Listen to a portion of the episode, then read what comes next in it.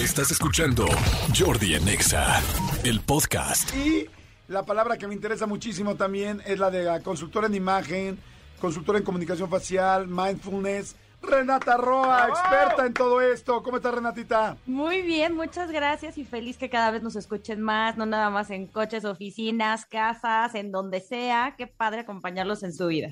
Déjame decirte que qué bonito micrófono tienes ahí enfrente de ti, porque le estamos viendo vía Zoom en este momento.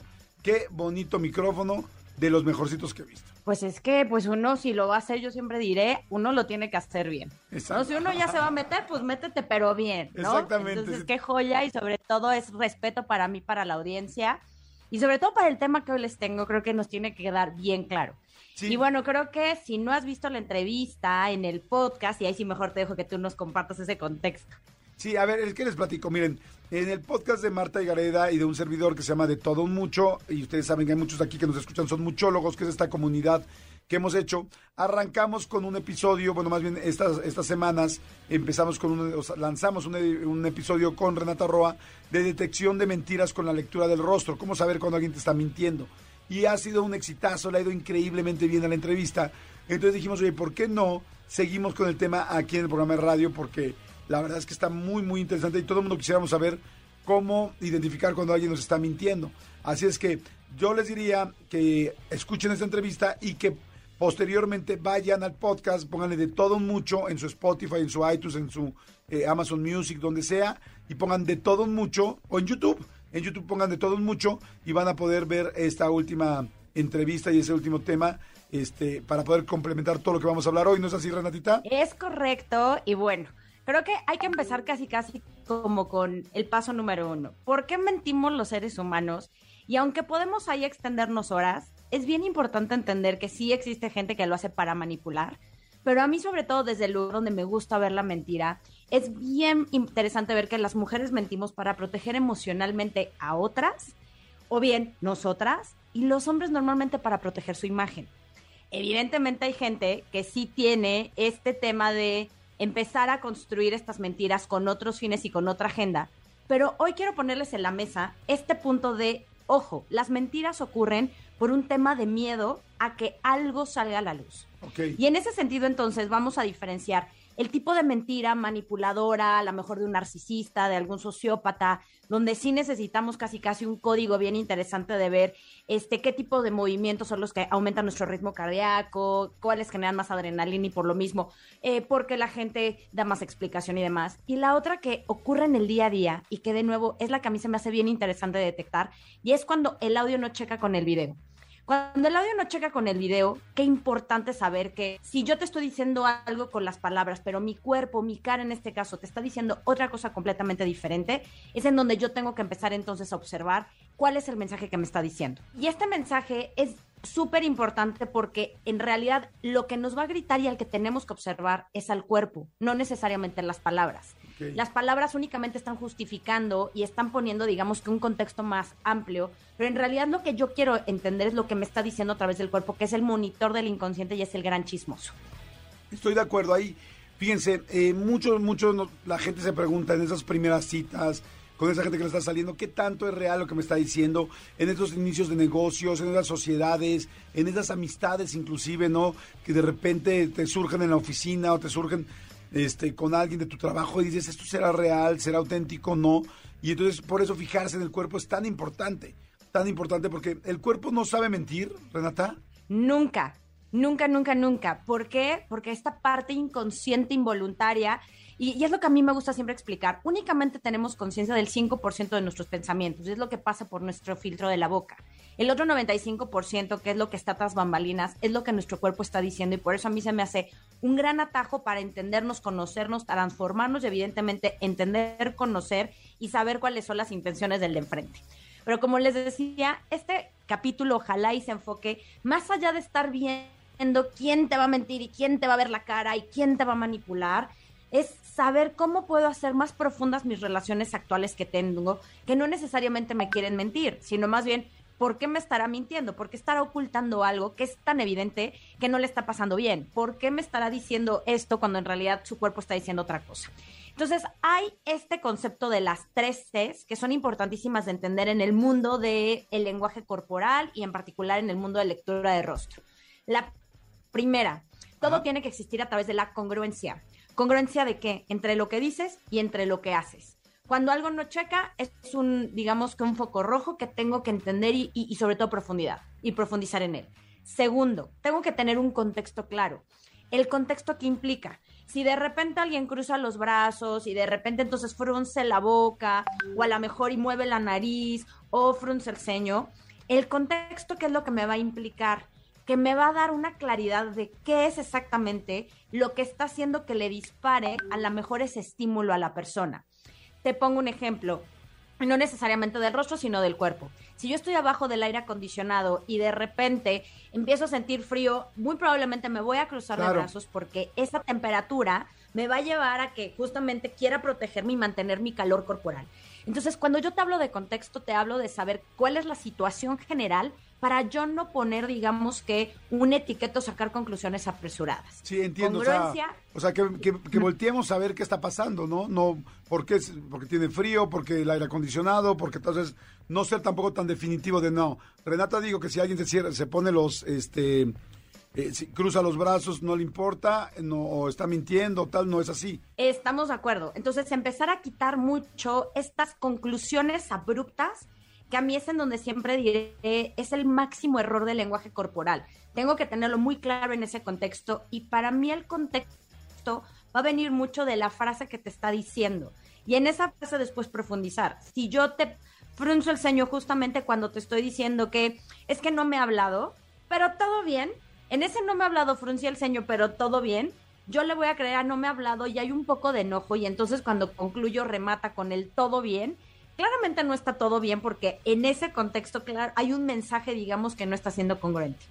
Y la tercera C, tiene que ver con el conocimiento de la persona, porque hay gente que tiende a hacer ciertas muecas, a hacer ciertos movimientos involuntarios constantemente y que vale la pena entonces entenderlo para sacar una conclusión o una lectura adecuada. Ok, una pregunta, por ejemplo, yo siempre escuché que en la comunicación no verbal lo que este ejemplo, ¿no? De que si cruzas los brazos no te está interesando lo que estás haciendo o no estás abierto a lo que te están diciendo.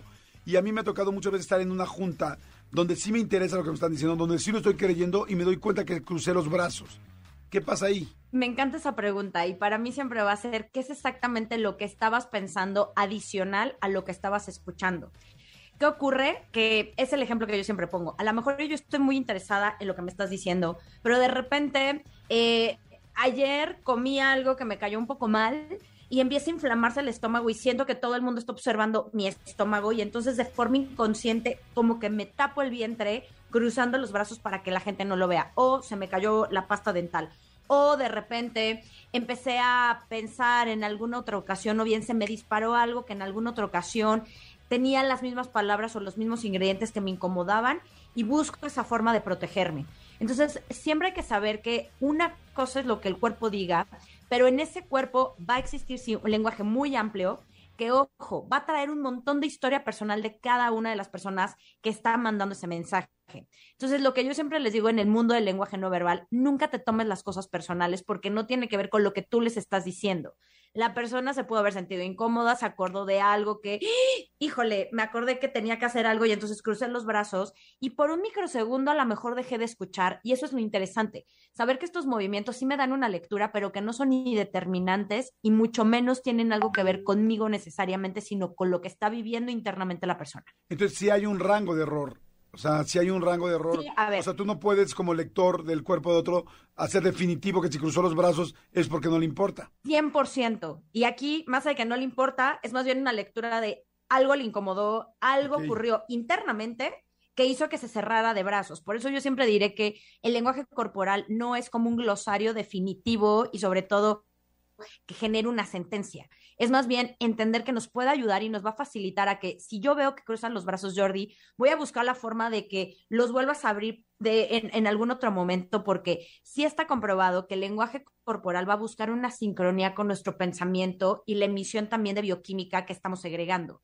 Entonces, ¿qué pasa cuando yo cruzo los brazos? Se ha visto que sí empieza a existir, digamos que una, no es que no me importe o que esté cerrado completamente, pero sí estoy metido un poco más en mi mundo porque quiero protegerme de algo. Por eso, de forma instintiva, mi cuerpo cuando tiene frío y quiere mantener el la temperatura corporal, se cierra o se protege, digamos, para mantenerlo. Entonces, no es definitivo y por eso las conclusiones hay que tener muchísimo cuidado con ellas, pero sí o sí es un canal increíblemente poderoso de comunicación con el mundo y sobre todo con nosotros mismos. Está interesantísimo. Vamos a ir rapidísima música. Seguimos con Renata Roa y te quiero preguntar entonces ahorita que regresemos, ¿cuáles son claras este, señales de que la persona te está mintiendo? Hace ratito dijiste que fruncir el ceño, la persona pues no estaba bien, ¿no? Te estaba mintiendo de alguna manera. Estoy bien con esto, pero pues frunció el ceño cuando dijo no me ha hablado.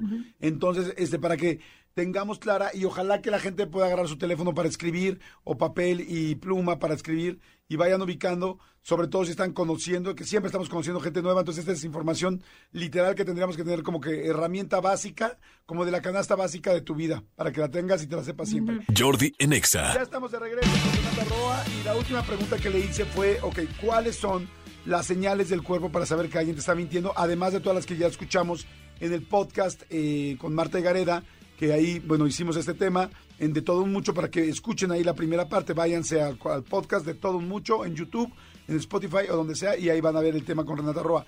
Pero ¿cuáles son señales claras? Puede hacer un recap, por supuesto, y este, o, o ir diciendo nuevas. Me encanta. Entender entonces que todo tiene que ver con el contexto, la congruencia y el conocimiento que tengamos de la persona este contexto es qué me está diciendo y cómo me lo está diciendo. Esta congruencia es lo que me está diciendo acompañado de los movimientos corporales y el conocimiento del tipo de movimientos involuntarios o voluntarios que la persona hace por default. Una vez teniendo estas tres Cs, es muy importante desde la visión que hoy te estoy planteando, que es mentir para proteger emocionalmente a otros o bien para proteger mi imagen, es decir, el miedo a realmente mostrarme como soy, va a tener mucho que ver con el tipo de emoción que estoy marcando en mis microexpresiones. Les puse el ejemplo, cuando estoy diciendo todo bien, pero en este todo bien hay una incongruencia porque estoy frunciendo el ceño y si entendemos que el enojo sobre todo se materializa en movimientos faciales muy claros, que es frunzo el ceño o bien aprieto mucho más la mandíbula o bien eh, aprieto los labios como si me los comiera. Por ejemplo, que me coman los labios significa que no te estoy queriendo decir todo lo que estoy pensando o sintiendo. Entonces, este tipo de cosas, en el contexto adecuado, es bien interesante sacar esas conclusiones y de nuevo, no para juzgar, para mí tiene todo que ver con el tratar de profundizar y de entender el por qué me está mintiendo o por qué se quiere mentir acerca de esto que me está contando. Sí, me, es de nuevo una Perdón que te interrumpa. Me gustó lo que dijiste de pues, uno miente también por protegerse.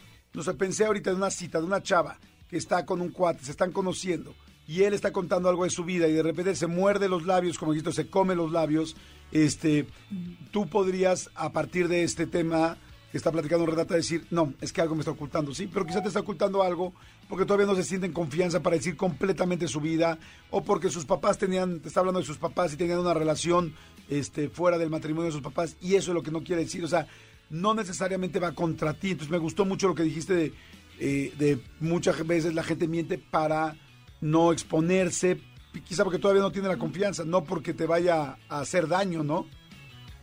Exactamente, y qué padre que lo dices, Jordi, porque de nuevo, si lo que el ser humano de forma instintiva está buscando esta seguridad, muchas veces esa seguridad se da e-, en el evitar saber o sacar a la luz un montón de cosas. Entonces, no estamos tratando mentira desde el lugar narcisista, sociópata, manipulador, sino desde el lugar más humano, terrenal y sobre todo cotidiano que vivimos nuestras relaciones.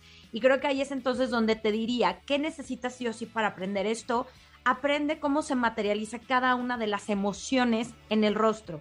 Aunque son un montón, yo te diría, vete por las cinco básicas para que cuando entiendas esto y la persona te esté platicando algo, puedas determinar qué es lo que te está diciendo, cuál es la emoción detrás de esto que te está diciendo. El miedo, por ejemplo, subimos muchos cejas, abrimos ojos, hacemos la boca hacia atrás porque lo que necesitamos es este, inhalar oxígeno para reducir la cantidad de cortisol que estamos teniendo. ¿Y porque abrimos cejas?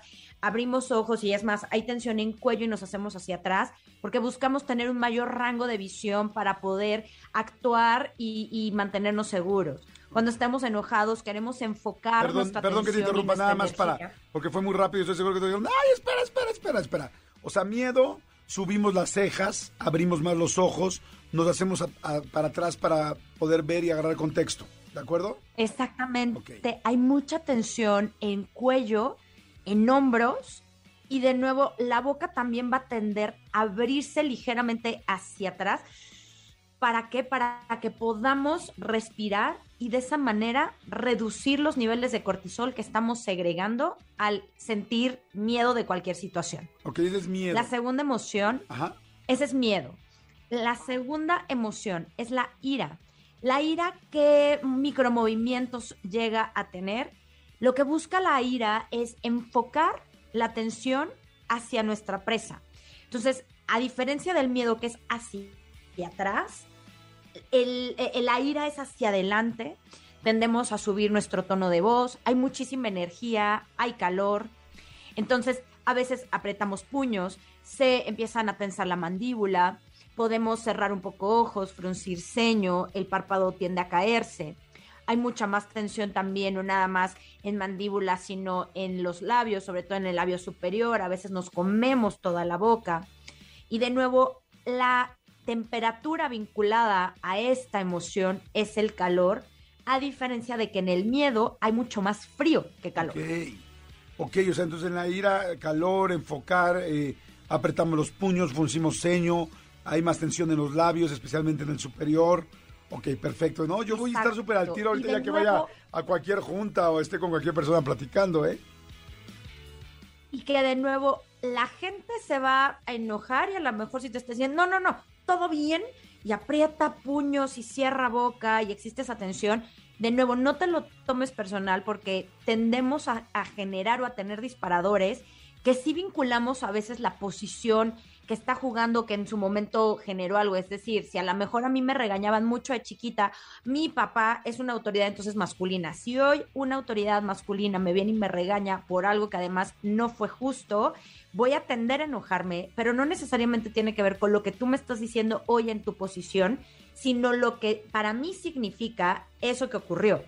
Entonces, de nuevo, aquí también es otro mundo de información que tiene que ver con los disparadores, con tu historia personal, pero saber que esto nos puede ayudar muchísimo para entender mucho más nuestras relaciones y más cuando estamos, digamos que, buscando un objetivo a largo plazo y con un impacto mayor. Entonces, esa es la segunda emoción, la ira. La tercera, tristeza.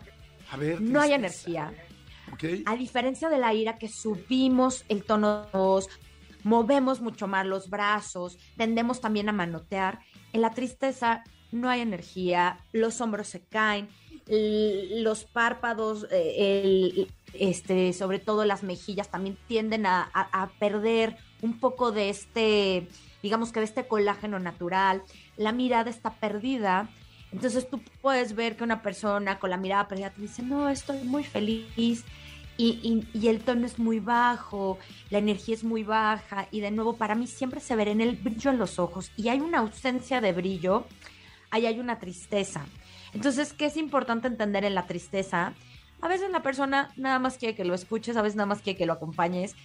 El que digamos, échale ganas o esas cosas a veces no funciona tanto. Entonces, a veces creo que cuando vemos este tipo de microexpresiones y que la persona te esté diciendo, no, pero todo bien, amigo, todo bien, eventualmente es como el decir o saber tú que no está bien, pero no necesariamente para que tú corrijas o cures a esa persona, ¿no? Claro. Oye, una pregunta aquí. Eh, varias veces ya te he escuchado decir esto de, no, de, no decir el este, échale ganas, y no solo a ti, a varias personas. ¿Qué se dice entonces? Si yo soy una persona que le está pasando mal y tal, porque a veces no sabes qué decir. O sea, no es que me pasó esto y me corrieron y tal, o es que no consigo este trabajo y tal. Y tu lógica es decir échale ganas porque es como que la frase que te viene a la cabeza. Pero ¿qué dices entonces? Yo lo que siempre trato de hacer es conectar con esa emoción diciendo, lamento mucho por lo que estás atravesando, qué puedes hacer diferente o sabes, o, cómo puedo ayudarte, o cómo puedo apoyar tu proceso, ¿sabes? A mí siempre me gusta primero empatizar a través del lamento mucho lo que te está ocurriendo, porque claramente no está padre lo que te está viviendo. Y de ahí siempre el saber si puedes si te puede servir en algo, si puedo apoyarte en algo, feliz y encantado de escucharte cuando estés preparado. Eso es lo que yo hago y que creo que de nuevo conecta mucho porque entonces la persona dice, no, o sea, ahorita no, ¿qué puedo hacer? O sea, creo que sí necesito a lo mejor hacer algo diferente, a lo mejor tengo que mandar más currículums, a lo mejor y tengo que prepararme mejor para las entrevistas, pero siempre el decir, lo lamento, qué puedes hacer diferente o cómo te puedo apoyar, creo que ayuda bastante más que el échale ganas. ¿no? Que, creo que sí está horrible cuando dices, oye, pues es que no quiera, ¿no? No, no he podido, nada más no he encontrado el cómo. Sí, me gustó, me gustó. Sí, es como entiendo, entiendo lo que estás pasando, tal, cómo te puedo ayudar, aquí estoy contigo, no estás sola, no estoy solo, este, dime, dime qué podremos hacer juntos, pero por lo pronto no estás sola. Exacto, qué padre, porque a veces es lo único que necesitamos saber. Entonces me encanta esto, Jordi. Cuarta eh, emoción. Dijimos miedo, ira, tristeza, alegría. Ajá. Alegría. En la alegría, pues creo que todos hemos visto cuando alguien genuinamente está alegre. Hay brillo en los ojos, hay brillo, es más, en toda la cara. Para mí tiene una luminosidad muy especial cuando alguien está genuinamente feliz. Eh, es, como la, es como la emoción más, más escandalosa, ¿no? La alegría. Bueno, la ira también, pero la ira para con una energía como muy fuerte y pesada. Tiene razón. La alegría también es como muy escandalosa. Eh, y sobre todo aquí, cuando te dicen que uno no puede este, ocultar ni el dinero ni, ni el amor, por ahí se dice de forma como muy coloquial, ahí es en donde yo digo, justamente cuando alguien está feliz, es más, ni te lo tiene que decir. O sea, se le va a notar en cada uno de los poros, ¿no? En esta felicidad yo siempre he pensado que si podemos ser eh, testigos, pero además si podemos colaborar para ella, se vuelve un piropo y una generosidad tan rica que vale la pena justamente formar parte de eso. Entonces, cuando veas a alguien alegre, de verdad que alégrate por esa persona, porque uno, tu neurón espejo va a estar tratando de, de imitar tener esa alegría. Y hay banda que a lo mejor dice, ay, no, es que estamos pasando la patético como para que nos alegremos. Justo hoy más que nunca necesitamos este tipo de personas que a mí se me hacen como estos foquitos de esperanza. Y qué increíble que si alguien genuinamente está feliz, te puedas alegrar por su felicidad, acompañarlo y este, inspirarte y sobre todo contagiarte de esta emoción. Aunque son cinco las emociones básicas y universales que maneja Paul Ekman, la quinta es el asco. El asco es una emoción básica. ¿Por qué? Pues porque nos ayuda a sobrevivir. Cuando no teníamos refrigeradores, porque ah, cuando no teníamos refrigerador, cargar la vaca y descomponer o, es, o, bien ver que nuestra vaca se descomponía para comérnoslas, el que tuviéramos asco era, ¿no? Eh, generamos entonces como este rechazo, cerrábamos sentidos, torcíamos la boca, eh, tratábamos de que nuestra nariz no, no oliera todo lo que estaba ocurriendo en descomposición con, con, esa, con esa vaca, por poner un ejemplo muy coloquial, y entonces evitaba que nos las comiéramos y eso hacía entonces que sobreviviéramos. Entonces, estas cinco emociones te las comparto porque son las básicas universales la plantea desde Disney en Intensamente, que si no has visto esa película, te invito a que lo hagas como educación básica de eh, inteligencia emocional.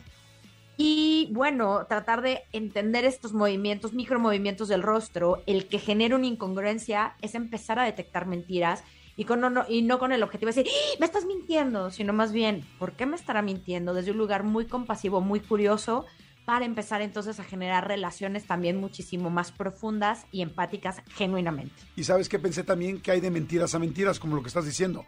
O sea, no es lo mismo que tú caches que alguien te está mintiendo, como decía yo, porque tiene un pasado que le da pena o algo que se está cuidando, a que alguien te mienta cuando te está diciendo, sí, yo te prometo que me voy, me quiero casar, o yo te prometo que quiero tener hijos, y dices, no, espérame, esta mentira sí, sí es algo que me puede cambiar la vida, y la otra mentira es algo que podré quizá descubrir poco a poco porque hoy tiene pena o no tiene confianza en abrir este tema porque le duele. Me encanta lo que dices y por eso como que inicié hablando del tipo de mentiras y en el tipo de mentiras en el que hoy nos íbamos a enfocar, que son a lo mejor las más blancas, pero 100% Jordi, qué bueno que lo sacas a la luz porque sí va a existir gente que va a querer manipular, que va a querer manejar la historia a su conveniencia y esa sí no está padre, pero el tema de hoy sí creo que es mucho más soft y sobre todo muchísimo más compasivo y empático. Exacto. Ay, Renata, muy interesante, buenísimo. Renata Roa, consultora en imagen, comunicación facial y mindfulness. Este, Renata, ¿dónde te podemos seguir? ¿Dónde podemos tener más información de todo esto para que la gente pueda, pues bueno, conocer todo, ahora sí que todos tus ángulos? Renata-Roa en Instagram, Twitter, tips de Renata Roa, en mi canal de YouTube, tips de Renata Roa. En todos lados estoy como Renata Roa. Bueno, me va a fascinar que se vayan a, a ver esta increíble chorcha que nos aventamos Marta, tú y yo en de todo pues mucho, los muchólogos, gracias por todo su cariño y bueno, pues feliz de seguir sumando a la vida de cada uno de ustedes. gracias Renatita, muchas gracias, pues te mandamos muchos besos, estamos en contacto, señores, no le cambien y sobre todo pónganse bien buzos cuando les están mintiendo ya. las herramientas básicas ya se las dio Renata Roa. Escúchanos en vivo de lunes a viernes a las 10 de la mañana en XFM 104.9.